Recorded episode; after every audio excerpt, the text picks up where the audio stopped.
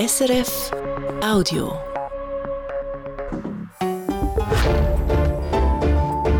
SRF 1 Die Samstagsrundschau mit Oliver Washington. Die Schlagzeilen, die man in letzter Zeit aus dem Gesundheitssystem gehört hat, schockieren. Kinder und Jugendliche mit psychischen Problemen, die bis zu anderthalb Jahren auf einen Betreuungsplatz warten müssen, Notfallstationen, die am Limit sind und vor dem Kollaps stehen, Probleme mit der medizinischen Grundversorgung. Und jetzt sagt der Bund auch noch, dass die Versorgung mit gewissen Medikamenten problematisch ist. Warum all das? Was muss man machen und welche Verantwortung tragen bei all dem die Ärzte? Das ist Thema in der nächsten halben Stunde mit der Yvonne Gilli, die Präsidentin der Ärztevereinigung FMH, ist Gast in der Samstagsrundschau. Frau Gilli, steckt das Gesundheitssystem in einer Krise? Ja, grüezi. Grüezi wohl.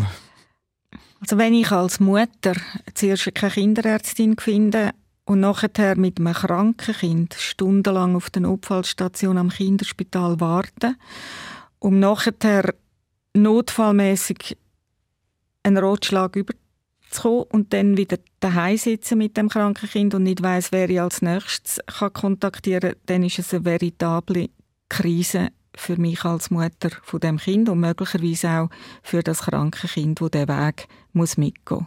Das ist ein Beispiel, das wir heute erleben. Es gibt natürlich andere Beispiele, ältere Menschen, die keine Hausärztin mehr finden oder eine Krebskranke zum Beispiel, die nicht sicher wissen, ob ihr Krebsmedikament in den nächsten zwei Wochen wirklich lieferbar ist oder nicht. Das sind aus der Perspektive der Patienten und Patientinnen wirklich Krisensituationen. Also aus Ihrer Perspektive und das System funktioniert dann nicht mehr richtig, wenn man die Bedürfnisse dieser Menschen nicht befriedigen kann. Das heißt, das System ist in einer Krise.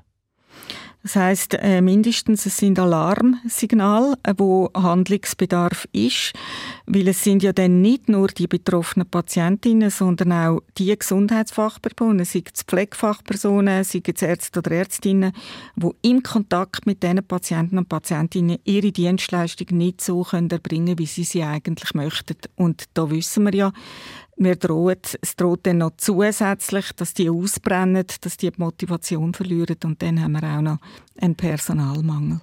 Sie haben die Jugendlichen angesprochen vorher am Anfang. Kinder und Jugendliche, ich habe es auch erwähnt, die mit psychischen Problemen bis zu 18 Monaten müssen warten auf einen Betreuungsplatz. Das ist dramatisch und in der reichen Schweiz würde man eigentlich denken, so etwas darf einfach nicht passieren. Sind Sie da einverstanden? Absolut einverstanden. Es ist sehr enttäuschend, äh, dass das überhaupt passiert, auch wenn man noch nicht sagen kann, das Schweizer Gesundheitssystem ist in einer Krise, weil im Grundsatz funktioniert es immer noch, aber wir haben alle die Beispiele und wir haben ganze Fachrichtungen, wie jetzt zum Beispiel Kinder- und Jugendpsychiatrie, wo wir eine massive Mangelsituation haben an Fachkräften. Der Michael Käs, Chefarzt zu Bern für Kinder- und Jugendpsychiatrie, er hat ziemlich eindrücklich gesagt vor der Weihnachten in einem Artikel in der Berner Zeitung, ich zitiere kurz, ich als Vater kann nur hoffen, dass mein Kind nicht psychisch erkrankt, denn Kinder und Jugendliche werden zurzeit nicht adäquat versorgt.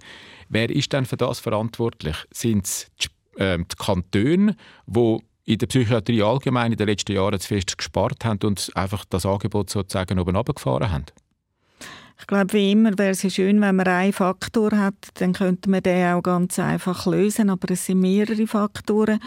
Wir haben wirklich zu wenig Jugendpsychiater und Jugendpsychiaterinnen ausgebildet und dann ist es in der Tat so, für eine Klinik sind Personalausgaben die Hauptausgaben. Also wenn die klinischen Budgets eben defizitär sind, dann müssen sie eigentlich unter anderem auch am Personal zu sparen. Und dazu kommen die drohende Zulassungsregulierungen mit Versorgungsgrad und Höchstzahlen, die die Realität nicht abbildet.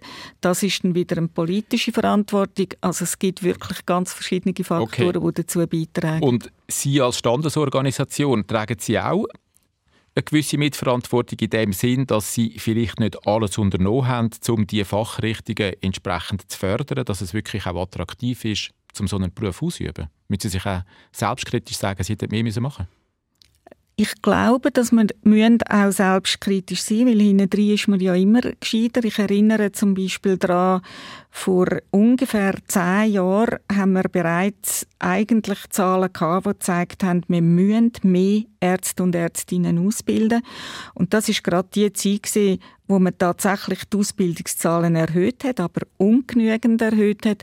Und dort haben wir uns zum Beispiel nicht getraut, nochmal laut zu sagen, wir brauchen noch mehr, weil wir Angst haben, wir äh, uns dann einfach äh, sagen, ihr habt nie genug. Okay, das ist... Das Zweite ist, ja. sind die verschiedenen Fachrichtungen. Das ist natürlich da braucht es wirklich Rahmenbedingungen dann auch für Ärzte und Ärztinnen, dass sie die Fachrichtungen gehen. Das heißt, sie müssen im Verlauf ihrer Aus- und Weiterbildung genug in Kontakt kommen mit diesen Fachrichtungen und die müssen für sie auch attraktiv sein. Da haben wir sicher auch eine Mitverantwortung.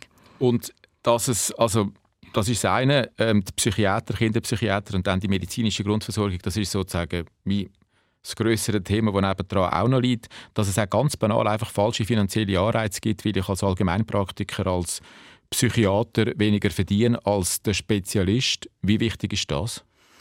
Das ist ein wichtiger Faktor, weil im ambulanten Bereich arbeiten die Ärzte und Ärztinnen seit 2004 mit einem unveränderten Tarif, der hoffnungslos veraltet ist und äh, teilweise auch ihre Leistungen nicht adäquat abbildet und der Tarif muss dringend abgelöst werden. Der neue Tarif heißt Hardoc und der kann frühestens, wenn alles gut geht, jetzt auf Anfang 2025 eingeführt werden. Aber das heißt auch eigentlich, wenn ich als Psychiater, sage ich jetzt einmal, ähm, jemanden vor einem Suizid hindern und damit das Leben retten, viel weniger verdienen als ein Chirurg, der bei jemandem einen Tumor rausschneiden und damit das Leben rettet, aber viel weniger verdienen als der Chirurg, das ist eigentlich nicht zu rechtfertigen.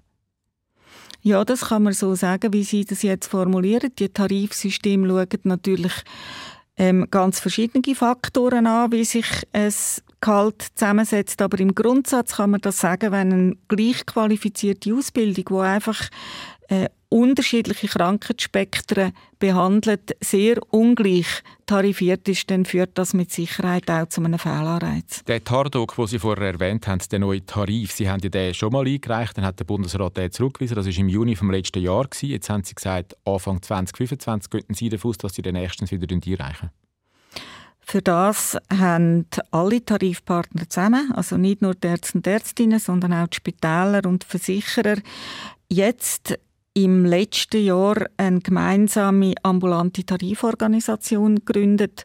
Und innerhalb von der ist es vorgesehen, dass wir auf Mitte dieses Jahr die Tarife wieder parat haben.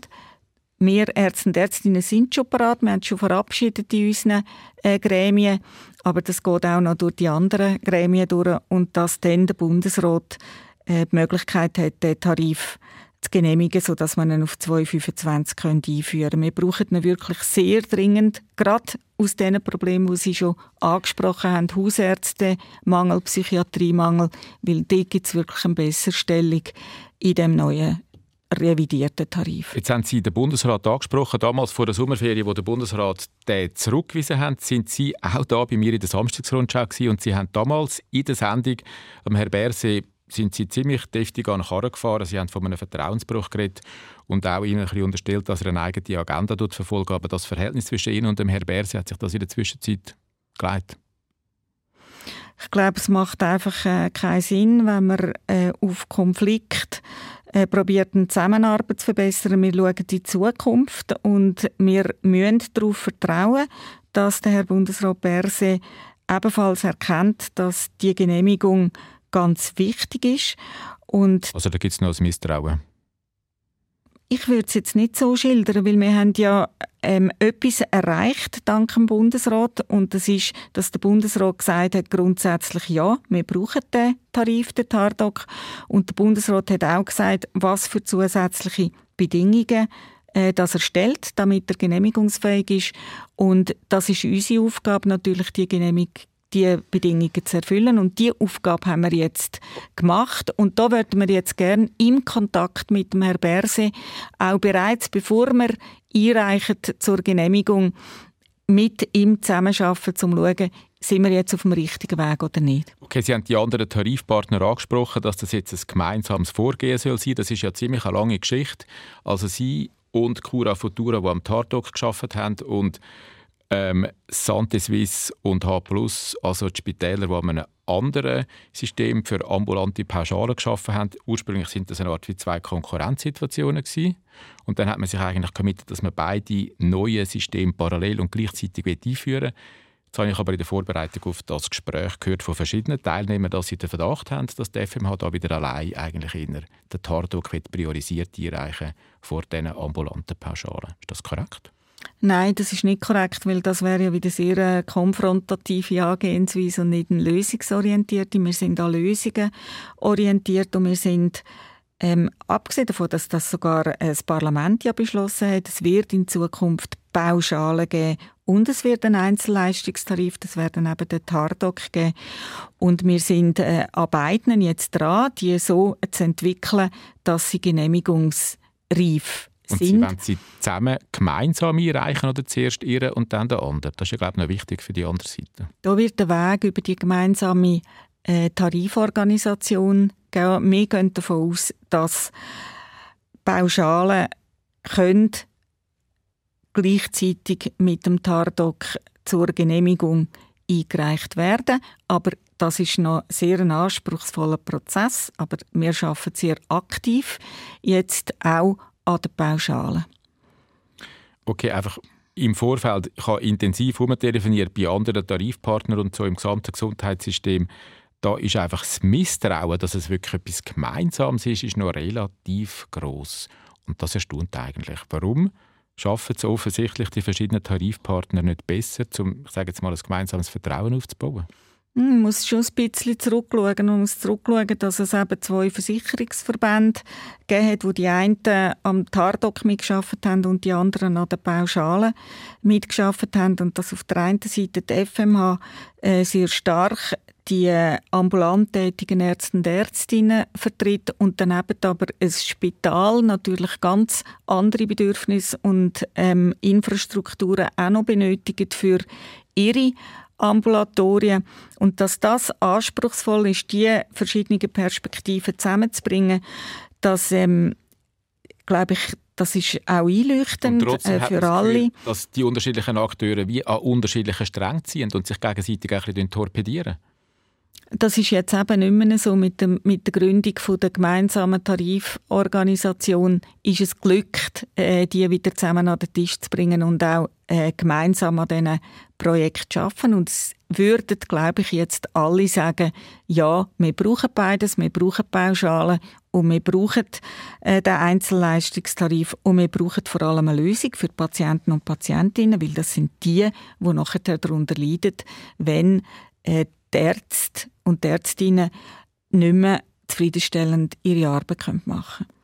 Okay, das Ganze ist ziemlich technisch und es ist komplex, aber es ist wichtig und darum habe ich es angesprochen für das Funktionieren vom ganzen Gesundheitssystem, für die Effizienz vom Gesundheitssystem, für die Leistungen und so weiter. Wenn man sich ein bisschen umlässt, ähm, und das habe ich wie gesagt gemacht im Vorfeld von, der, von dem Gespräch mit Ihnen, Frau Gili, wenn man sich ein bisschen umlässt im Gesundheitssystem, dann wird die FMH verschiedentlich kritisiert und zwar in dem Sinn, dass verschiedene andere Akteure das Gefühl haben, bei wichtigen Projekten, jetzt außer beim TARDOC, steht die FMH auf die Bremse. Zum Beispiel, wenn es um Digitalisierung geht und um das elektronische Patientendossier. Ein grosser Widerstand, sie schmunzelt. Ja, ich schmunzle, weil das elektronische Patientendossier in der Umsetzung, das äh, ja jetzt nicht in unseren Händen von der Ärzte und Ärztinnen.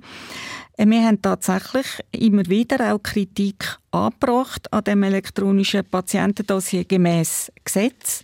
Wir arbeiten aber mit Hochdruck an einer nutzenbringenden Digitalisierung, die uns nicht nur zusätzliche Büroarbeit verursacht. Und das ist äh, das, wo vor allem auch Ärzte und Ärztinnen in den Spitälern darunter leiden, weil all die Zeit, wo sie hinter dem Computer verbringen, ohne dass der Patient davon profitiert, die geht ihnen im direkten Patientenkontakt ab. Sie wir haben aber, um eben konstruktiven Rolle zu spielen, in der Ausgestaltung vom elektronischen Patientendossier haben wir einen, einen Verein gegründet und zwar zusammen mit allen Leistungserbringern, wo das elektronische Patientendossier werden nutzen. Also da sind auch Physiotherapeutinnen okay. dabei, da ist auch Pflege dabei.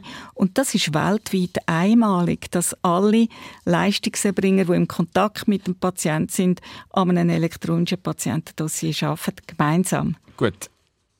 Es gibt eine Studie, die ist noch nicht veröffentlicht, aber die wird in zehn Tagen veröffentlicht vom Gesundheitsobservatorium, dem Bundesamt für Gesundheit und der Gesundheitsdirektorenkonferenz.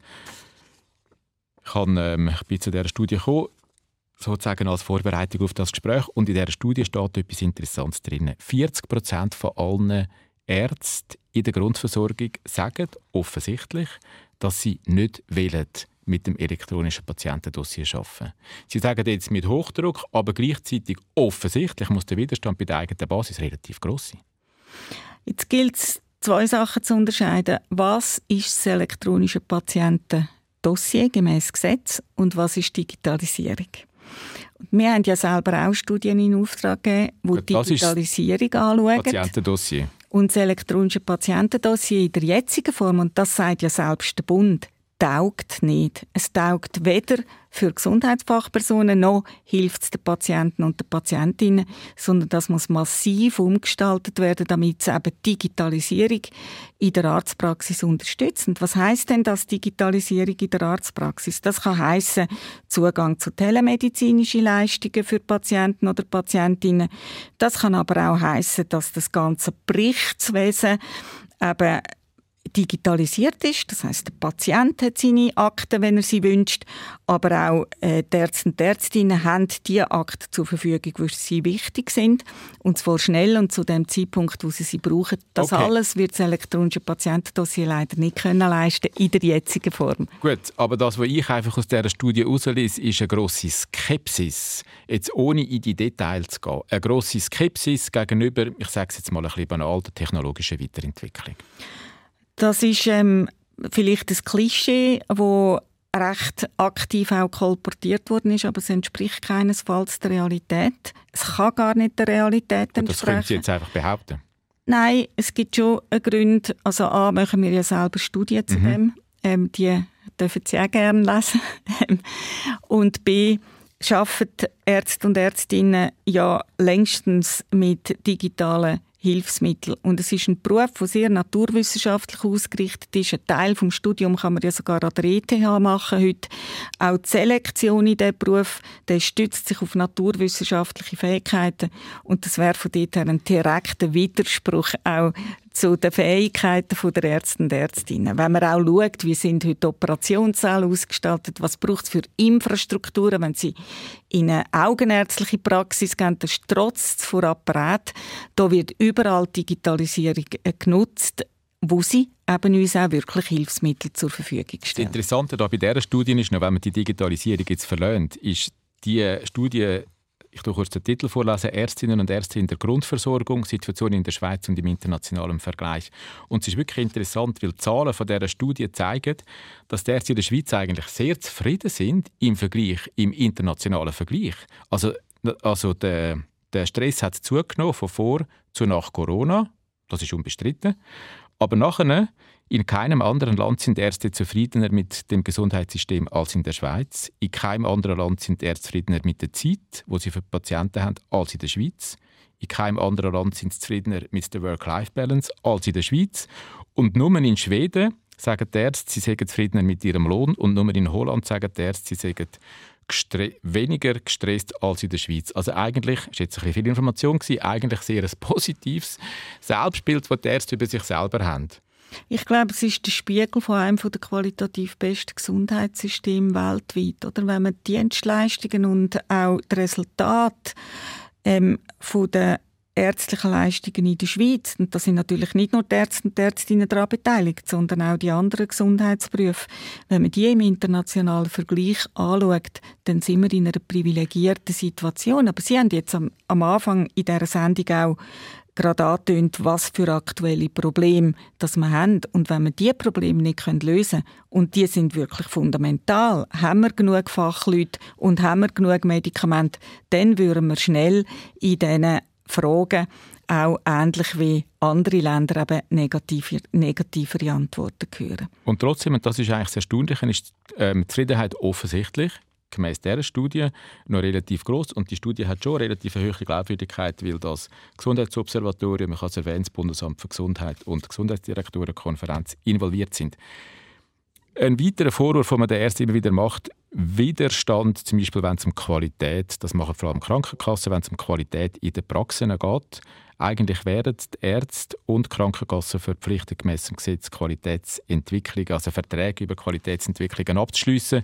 Aber Santiswiss sagt jetzt zum Beispiel, dass die Ärzte sich da vielfach das dagegen blockieren, mit dem Argument, sie wollen mehr Geld dafür. Also ich würde, das, ähm, ich würde dem widersprechen. Ähm, wir sind der Beruf oder haben den Beruf, der am meisten reguliert ist bezüglich äh, der qualitativen Anforderungen. Das ist auch wichtig für Patienten und Patientinnen, weil die wollen auch eine Sicherheit haben, dass sie gut behandelt werden. Und es ist so, wie Sie vielleicht sagen, dass man in der ärztlichen Praxis in meiner Generation, ich gehöre jetzt zu der älteren Generation der Ärzte und Ärztinnen, sehr frei war, was Qualitätskontrolle nachher auch von der eigenen Arbeit äh, betroffen hat und dass jetzt natürlich jetzt viel mehr wird, äh, gemessen werden. Mhm. Da kann man auch nicht grundsätzlich etwas dagegen haben, weil das kann tatsächlich auch Qualität ja fördern. Ähm, nur muss man gut schauen, dass das dann eben nicht zum Lasten vom Patienten geht, sondern dass man wirklich dort die Qualität verbessert, wo wir auch wissen, da haben wir ein Potenzial. Und das gemeinsam zu machen mit Versicherern, das ist durchaus möglich. Wenn äh, Santé Suisse als der eine Versicherungsverband sagt, ähm, es gelingt uns nicht immer, dann muss man sagen, ja, zusätzliche Qualitätsprojekte, die dürfen nicht zulasten vom Patienten gehen und die müssen finanziert werden. Und da muss man zusammen eine Lösung äh, finden. Aber haben denn die Ärzte ernsthaft das Gefühl, wenn sie sagen, es muss finanziert werden und da offensichtlich zu oder eine höhere Abgeltung, wo äh, Santé Suisse in dem Sinn sagt, dass es der Ärzte fordert, haben die Ärzte ernsthaft das Gefühl, sie verdienen zu wenig? Also ein, Qualitäts-, ein Qualitätsprojekt gemeinsam durchzuführen, das hat ja nichts mit dem Verdienst vom Arzt oder Ärztin zu, sondern das ist eine zusätzliche Arbeit, die muss geleistet werden. Und wenn man Sie Aber kann man das nicht erwarten, dass Sie das sozusagen machen mit ja, den höheren Löhnen, die Sie haben, verhältnismäßig? Mal, es gibt Qualitätsrahmenbedingungen, die an diesen Beruf gestellt sind. Die sind sogar eintarifiert in ihrer Leistung und die erbringen sie auch und da redet auch niemand darüber, dass das nicht gerechtfertigt ist. Aber da reden wir jetzt von zusätzlichen neuen Qualitätsprojekten. Und ich gebe Ihnen jetzt ein Beispiel. Man hat zum Beispiel festgestellt, dass zuckerkranke Menschen, ein Teil der zuckerkranken Menschen, und das hat Langzeitfolgen, wenn die nicht gut eingestellt sind mit ihrem Blutzucker, ähm, dass man die eben könnte besser einstellen Und dann hat man gemerkt, wenn man das interprofessionell macht, oder? Also wenn man dazu zum Beispiel eine medizinische Praxiskoordinatorin hat, die speziell ausgebildet ist für den Bereich, zusätzlich zu der ärztlichen Betreuung, dann erreicht man wirklich zugunsten vom Patient äh, eine bessere Einstellung. Das ist ein gemeinsamer Effort. Das hat man im Rahmen von Projekt können zeigen. Wenn man das Projekt jetzt abschließt mhm. und das in die Zukunft mhm. führen, dann muss die medizinische Praxiskoordinatorin entschädigt werden. Die können nicht gratis arbeiten mit ihren Patienten und Patientinnen. Und unser Tarifsystem zum Beispiel lädt so eine Entschädigung einfach nicht zu. Und das ist einfach ein Beispiel, warum dass es auch zusätzliche Leistungen müssen finanziert werden. Das hat nichts mit dem Einkommen vom Arzt oder von der Ärztin okay. zu tun, sondern das hat wirklich etwas mit der Qualitäts-, kontinuierliche Qualitätsarbeit zu tun, die zunehmend auch interprofessioneller wird. Und das ist genau darum, brauchen wir eine Tarifierungsreform, mhm. damit wir eben genau in diese Richtung weitergehen können. Okay. Also, ich habe am Anfang Probleme angesprochen, dann haben wir über den Tardok diskutiert, über Digitalisierung, über Qualität. Ähm, es gibt noch andere Bereiche, wo die anderen Organisationen die Ärzte kritisieren, zum Beispiel ein wichtiges Thema, das man immer wieder hört, ist, dass sie, wenn es ums Kostenwachstum geht, da sich die Ärzte dagegen wehren, dass Kostenwachstum eigentlich das Problem ist. Sie sagen, das ist eigentlich nicht das Problem, sondern das ist sozusagen sogar noch unterdurchschnittlich. Da gibt es völlig unterschiedliche Wahrnehmungen.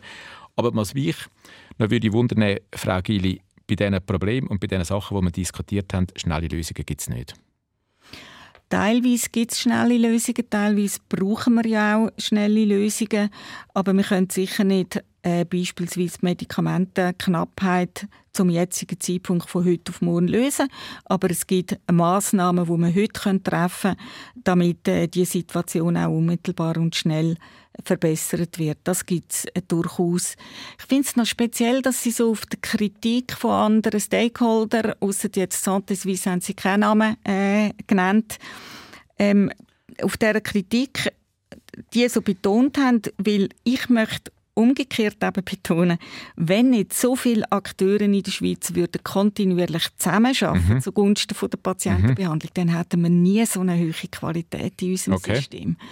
Und jetzt geht es darum, dass wir wirklich die handfesten Probleme anschauen. Und ich, ich sage Ihnen jetzt eins konkret, was wir schnell können verbessern können, ist Zugangsgerechtigkeit äh, zu sehr teuren Medikamenten. Ähm, und da gibt es bereits ganz konkrete Lösungsvorschläge, die äh, auch von Seiten von uns Ärzte und Ärztinnen in Zusammenarbeit äh, mit den Spezialisten, mit den Krebsärzten, die äh, die Patienten behandeln, eben auf dem Tisch auch vom Bundesamt für Gesundheit liegen und wo sehr schnell können umgesetzt werden.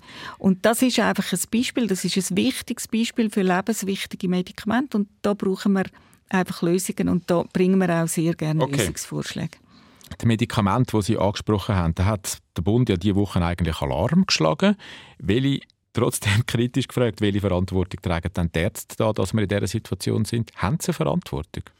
Ja, wir sind ja die, die auch Medikamente verschreiben. Und das heißt, wenn Medikamente knapp äh, werden, dann ist eine Anforderung, die wir sowieso an uns stellen dürfen, dass wir nämlich eine gute Indikation haben, für wenn man welches Medikament verschreibt, dass man mit dass man diese Arbeit einfach umso sorgfältiger macht und dass man auch Lösungen jetzt gegenüber dem, der zuständigen Behörde, das ist da ja auch wieder ein Bundesamt für Gesundheit, dass man Lösungen vorschlägt, die man braucht in der Praxis, um den Patienten und Patientinnen die Medikamente auch können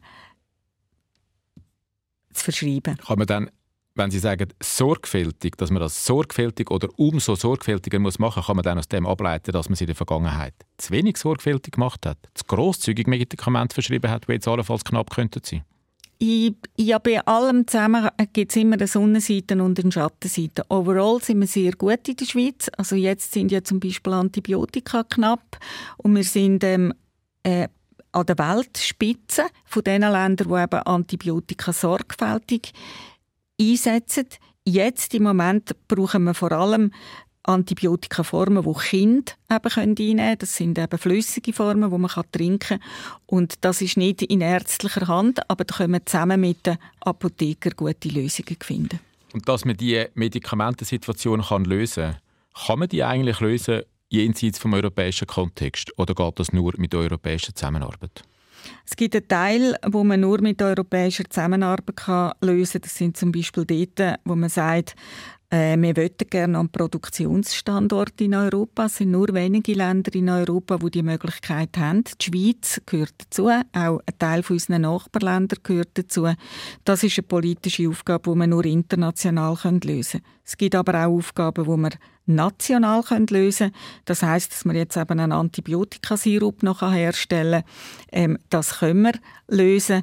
Oder auch Preispolitik bei den günstigen Medikamente spielt eine Rolle, damit wir nicht noch mehr Medikamente verlieren. Und noch ganz kurz zum Schluss, also bei der internationalen Ebene würden Sie sagen, da müsste der Bund eigentlich mehr machen? Bei der internationalen Ebene brauchen wir dringend eine Lösung mit Europa und wir brauchen Diplomatie auf der obersten Ebene mit einer sehr hohen Priorität, um gemeinsam Lösungen zu suchen, weil die anderen Länder haben die gleichen Probleme auch wie wir. Frau Gili, es ist ein grosser Bogen, den wir hier geschlagen haben, von den Kindern bis zu Europa. Besten Dank, dass Sie ins Studio gekommen sind. Danke Ihnen.